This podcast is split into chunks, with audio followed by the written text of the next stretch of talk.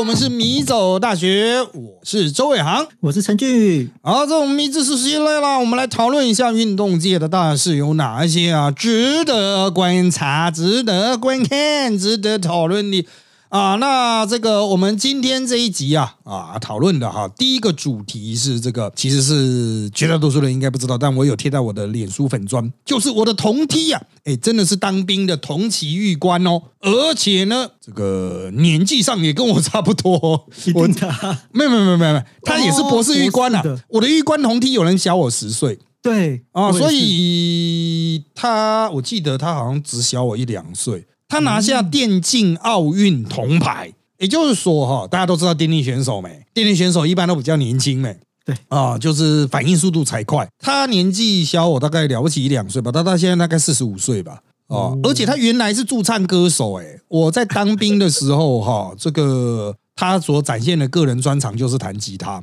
啊，像我写的那个小说，大部分也开始哈，其中有一小段那个回忆的部分提到啊，我们在中山市弹吉他唱歌的时候，外面有学妹在偷听，那是真实发生过的事情。那弹吉他的就是他啊，那他退伍之后也当了一段很长时间的驻唱歌手，有没有参加比赛我不知道，但他就是他也是博士嘛，学有专精啊，可是就是还是 从事这个棒球选手嘛，他就是有弹吉他，有驻唱。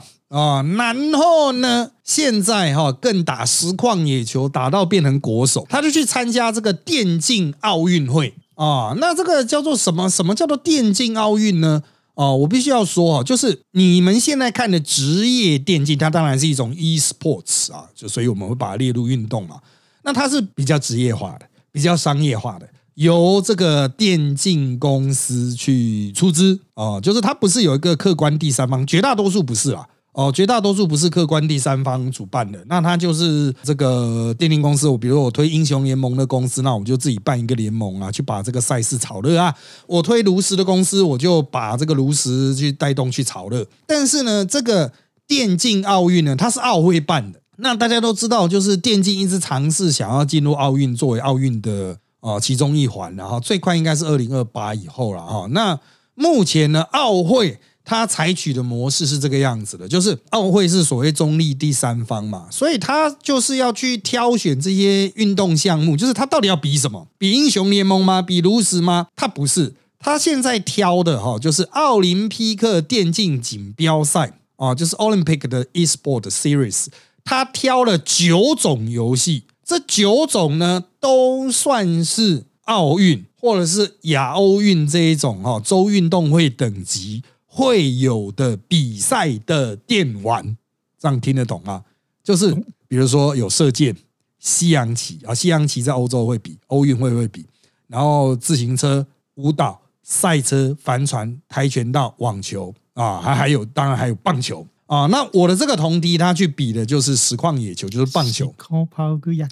哎，这个实况野球非常有历史了啊，这个。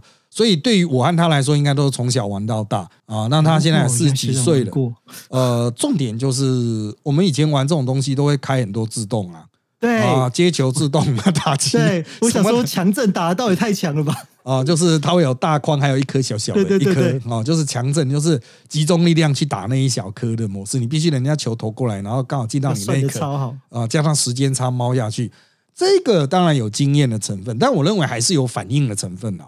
哦，就是还是需要反应。那他就是在国内的预选赛比到前三啊，那就成为了我们代表性的这个选手晋级决赛啊。那这个台湾这次去的三名呢，那他是一路这样打打打打打到最后面了哈，是拿到了铜牌啊。那真的是，我是只能说就是出乎意料啊。过去我们都会觉得说他妈的应该就是。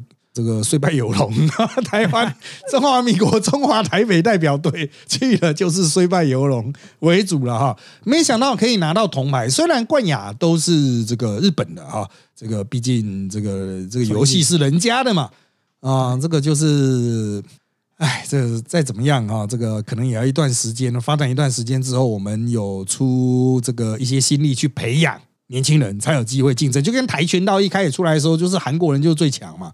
哦，一直到现在，全世界各地都是基于奥运有牌啊，大家都在那边拼命练跆拳道，才从一九八八年到现在，终于哈大家的实力比较均等，韩国就没有那种绝对的优势存在。好的，同样的这种 e-sport 才刚发展啊，所以目前还在示范赛的这种层级啊。这一次是在新加坡比的，所以他们还要特别去新加坡比啊。那 e-sport 它其实一直都会有一个问题，就是延迟啊，哦，就是不是现场打吗？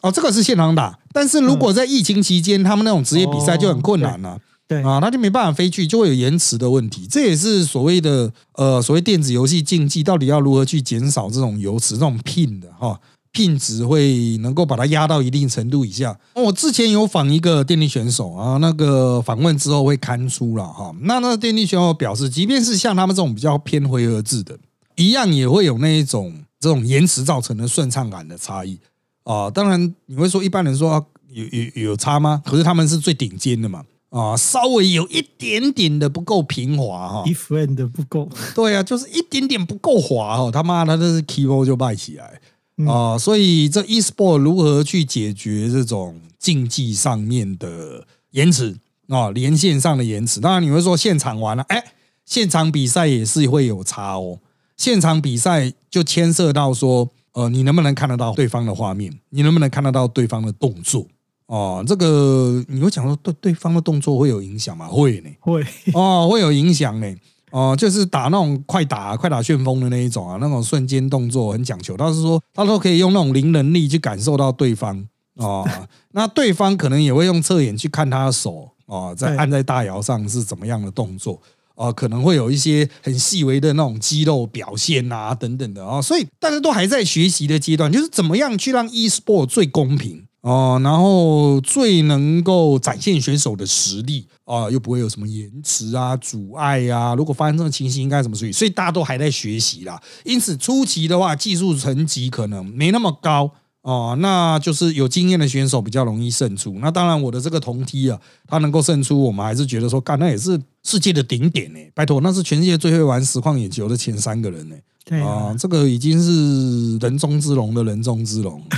啊，这真的是不简单啊！因为你现在，我现在叫我回去玩我以前玩的很行的那些野球游戏哈，个人不行啊。我自己有抓一些现在的野野球游戏啊，棒球游戏来玩哦，就是唉，打的眼花缭乱啊！所以我是真的很佩服他啊！不知道他的现在的视力如何？因为我现在其实是视力不太行了啊，就是玩一些需要长时间集中视觉焦点在一个点上的游戏哈。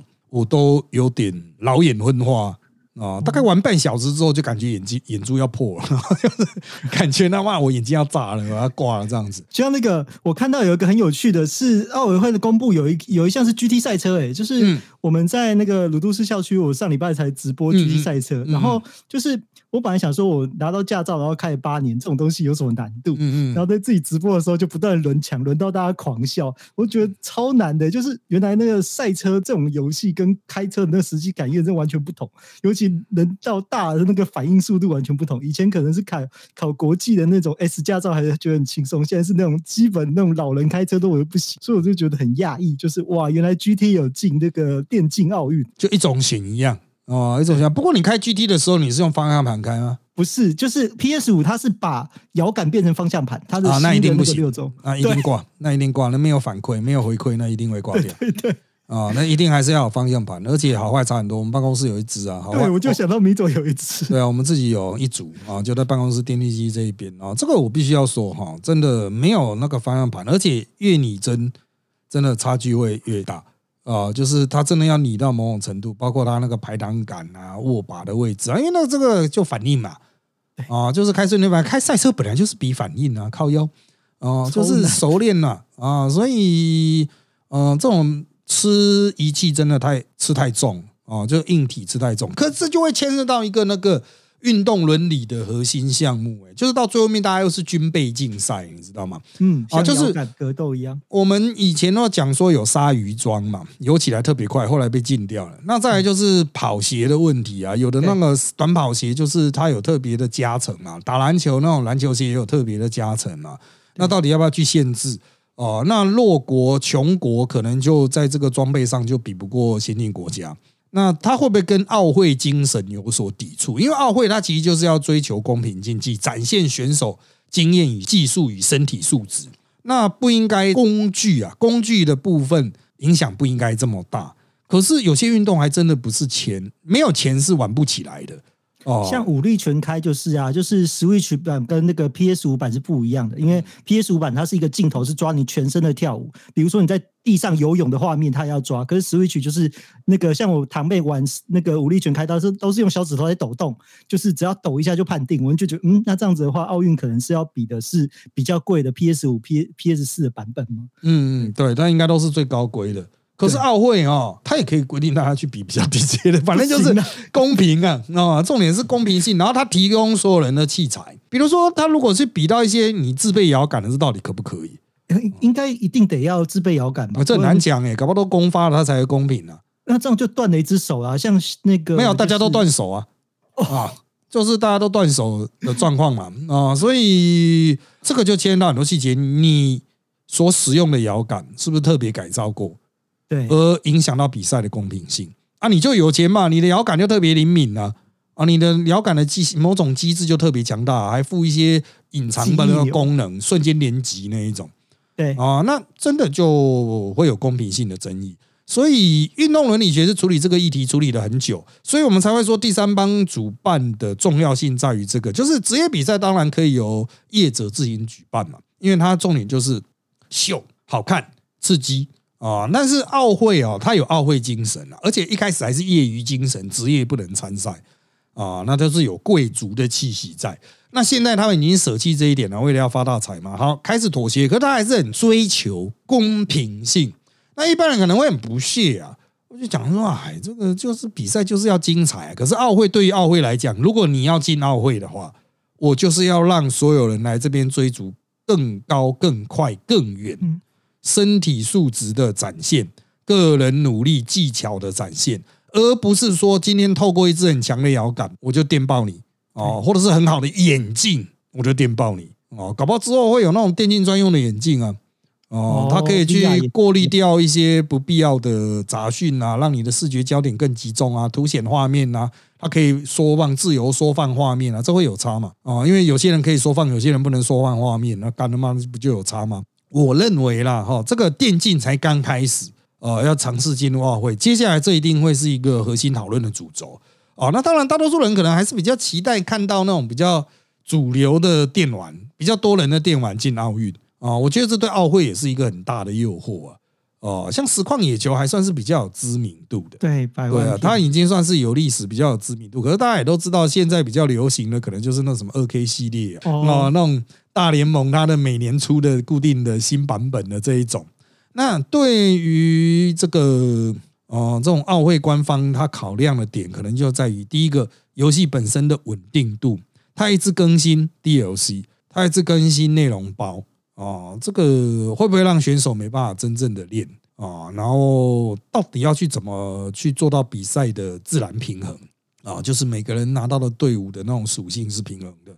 哦，我觉得真的是很大灾问了，就是大家都对于这个问题啊，实际上我觉得玩比赛、看实况的人，可能都没有想到这里面其实有真的蛮多复杂的问题。学长，我分享一下，我那时候参加那个 FIFA 足球 EA 最大的那块足球游戏，我那时候是去比赛，然后是拿全国第四嘛，现在打就打四强的时候输给冠军，所以后来就是在当时他们台湾要办那个 FIFA 的那个冠军的时候，是请我当裁判，我就去。当裁判，然后因为那是国际赛标准，然后可是 E A 的 FIBA 它有个缺点是大家都选强队，就是我们说主角，所以大家那时候都选巴西队。然后像那个我们之前提到那个贝克汉，巴西有一个叫罗贝多卡洛斯的左后卫，他照理来说左后卫应该是防守，但因为他有就是我们说黄金左脚，他有一个很特别的强力的脚力，所以他可以中场就直接抽球射门，像足球小将一样让发龙的射门，然后就变成是。就是大家都开始用这种好小计，就是用小罗，然后再加罗贝多卡尔斯，然后就不断的不断射。可是这个在规则上不没有人不准啊，然后就变成大家都用这一招，然后选手就一直瞪我。我说可是没办法，啊因为规则就这样，所以到最后拿到冠军，他就用这种触角拿到。所以我大概能了解说，就是那个足球游戏为什么比较难上电竞，是因为嗯，就是他们的那个数值太高，就是用钱打爆对手这个几率真的是可能是所有游戏中最明显。对，这个就是平衡性啦。我们讲平衡性，你今天有他妈的一个脚太强，我们在传统职业电竞里面就编嘛，大家可以选择去编脚嘛。啊，就一开赛你要选择编几支啊，哈，这是随着时代的演进会不同啊。可是如果是运动比赛的话，那你当然可以用一种方法去把它打得很散啊，就是用一种乱数的方法去把它打得很散。可是还是会有那种手气的问题。啊，今天走组合出来的，哎，你那一队可能就是还是有一些脚特别突出。那我可能一看到说，哦，我有这只脚，我大概就知道我的战术是怎么样。那对手可能就知道，干他妈的，这开局就是他妈魔关羽啊！看抽到大谷翔平的就赢了。对啊，开开局就送魔关羽啊！干你娘，这 个不行啊！哦，所以到底是怎么样去解决这一种团队游戏的问题啊？因为像足球比赛。棒球比赛就会比篮球比赛的变数要多嘛，因为人就是比较多，一队的人就是比较多啊。那这个篮球比赛跟个人比赛单一的，比如就是网球啊，就两个人那边对抽啊，或是像赛车啊，干的我自己开啊，啊，就是又会有所不同啊。所以真的是很麻烦啊，就是在平衡性上，他需要开很多的会。啊，那才能够真正展现出选手的素质嘛？因为大家想看的是选手的厉害高下，而不是说干我想看巴西队赢了，干那他妈的，那就是巴西队比较强啊，靠背哦。所以真的，真的里面呢有很多就是奥会，我刚才讲的都是奥会委员。审查委员会讲出来的，就是你这个运动本身打怎么打成平衡？那你可能说，那我们就商量我们嘛，全世界登记的足球选手下去乱速跑嘛，可是出来的球队就是 A 球队、B 球队，那大家会想看这种比赛吗？我这支球队有一些巴西，有一些德国的，有一些英格兰的，哦，就是实力跟另外一边差不多，可是另外一边也一些巴西、一些英格兰、一些德国的，干他妈那现在到底踢什么？哦，就是皇马对巴塞也不太一样啊，就是大家会开始去问说，对啊，我现在看这这个比赛的用意是什么？哦，我想看选手到底多会玩这个脚吗？多会临时玩这个拼盘吗？哦，就是测盲盒嘛，那盲盒一开，大家都开始五分钟思考，然后看怎么去组合嘛。我觉得这真的都是哦，有很多要学习、要改进的部分啊。就城市可以去解决一部分的问题，但是呢。哦，有时候解决问题之后，游戏就变得不像是游戏。那我们还在比这个 for what？哦，就是为什么？为什么我们要比这个游戏？为什么一定要比这个游戏？为什么大家还要坚持英雄联盟？你都已经把英雄联盟改到不像英雄联盟，那我们还在比都干嘛？啊，所以这个大家现在才刚开始思考这个议题，我觉得。对大多数人来讲啊，哈，就是因为从来没有认真思考过这个问题，所以你会觉得奥会是不是太保守了？奥会是不是就是瞧不起电竞啊？瞧不起电子运动？其实也不是了。奥会其实在电子运动开始之前，他就有思考过要怎么去引进游戏啊。我记得奥运会会比桥牌啊，比西洋棋。那这个亚运、东亚运其实之前就有在比围棋啊，然后还有考虑要拉入麻将。啊，东亚运有考虑拉入麻将，可是关是关于规则整合上就碰到很大的困难啊！我认为东亚运都已经算是最有机会打麻将了，因为全部东亚运的国家，韩国应该也打麻将了，北韩北韩可能不打麻将，算运动还是算智慧？因为它是算牌跟几率的啊，它就是奥运会都在比桥牌了，靠腰什么这边的，因为他们是 sport 啊。啊，是 sport，你那你比如说那种撞球的靠腰，你就两个人穿西装那边捅来捅去，不是这样。对啊，这个你如果要比的话，麻将搞不好所所消耗热量还比较多哎。如果自己洗牌的话，不是电子洗牌，哦，自己热量的。对啊，自己洗牌你还要在那边推哦，就是你真的要比 sport 的话，它其实就像我们之前讲了嘛，运动其实就是一种休闲呐啊，那麻将都休闲了。啊，那为什么不能比呢？啊，这个它就是一种棋赛，回合制棋赛吧。啊，这个真的，大家真的一开始引进卡牌类的时候，奥运会引进卡牌，其他的觉得说，那我为什么不能引进我的卡牌？可以啊，啊，就跟奥运会一开始就古代奥运是没有球的啊，嗯，所以就是最敢、跑、跳、碰啊，啊，就是现在才有什么蓝棒、什么滚什么的啊，就是蓝棒、网滚，就是大球、小球。啊，大球小球的发展历史哈，这个属于运动史的部分啊，有很多的流派的说法。那我个人是比较倾向，它是绝大多数都是来自于英国起源了啊，就是英国起源论。橄榄球呃，就是所有的球类运动，其实我们说啊，中国古代也有打马球呀，啊，也有蹴鞠呀，就足球啊，哈，可是它跟近代足球比较没有直接联系了。就拿一个东西踢来踢去，本来就是人之常情嘛。可是近代运动的演化，绝大多数都是来自英格兰的城堡啊。至于它这个原型是什么哦，不得而知。哦，这个概念我先跟大家讲一下。虽然很多人可能不太能接受，但是我们近代绝大多数的运动，球类运动都是来自于英国的贵族运动。而这些贵族一开始到底是怎么玩的，不知道。但总而言之，一开始是有一颗球，这个球可能是人的头颅啊，然后就是骑士们就是玩弄对手。被斩下来的头颅，比如说他用长矛去打，变成了马球，或者是站在地上用长矛去打，就变成高尔夫啊，或是站在地上的传统曲棍。那把球打了之后，骑马快速策马，在这个箭塔，就城堡里面有箭塔嘛，还有一个空间。如果你不知道那什么意思，去看《哈利波特》啊，就他们练习骑扫帚的那个地方啊，类似像那种场景啊，就是那一根一根的箭塔，就是 base。就是现在我们垒包的那种概念，呃，衍生出板球打出去之后，就开始快速再来两个箭塔之间来回跑这样子。那如果在那个草地上拉一条线，变成网球、排球。等等的原型，全部都是人头，就是它原始应该都是人头，后来就改成布球心理阴影，呃，就是一个布球，然后就是水井，就是最早的球门啊，水井这个是比较可考，就是他们原最原始的村落足球，就是大家拼命的厮打，把球堆到丢到对方的那个村落的井里面，就算赢了。哦，那这一些发展成近代你所看到的球类，当然有些球类是被发明的，比如说排球还有篮球，它是被发明的，被刻意发明的。发明者就是 YMCA，就是大家会跳舞的那个 YMCA，因为 YMCA 要宣传一种叫做翻译成中文叫做肌肉基督教，就是。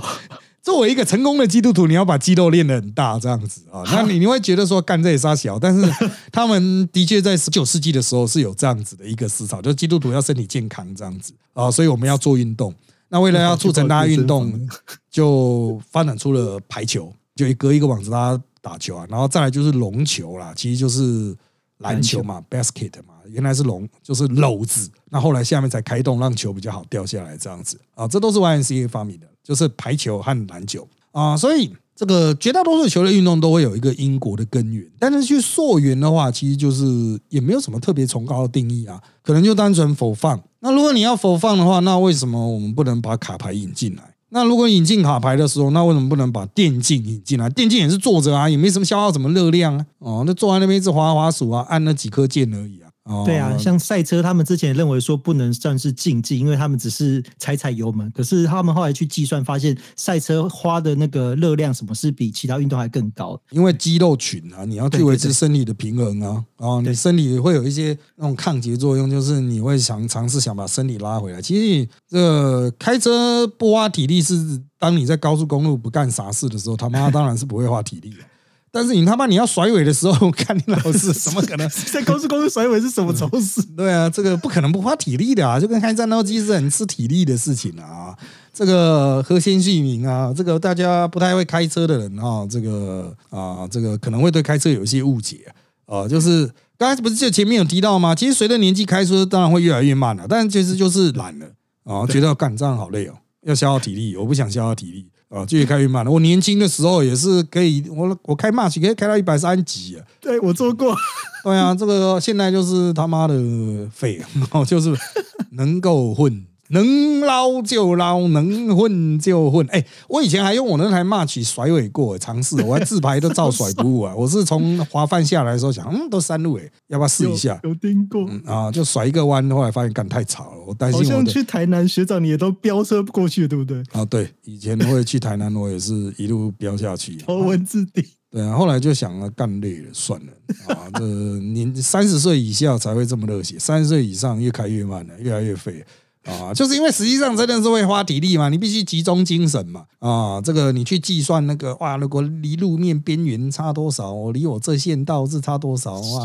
后车前车在哪里啊？后来想说，干他妈，我就轻松开就好了，干嘛要这么耗能？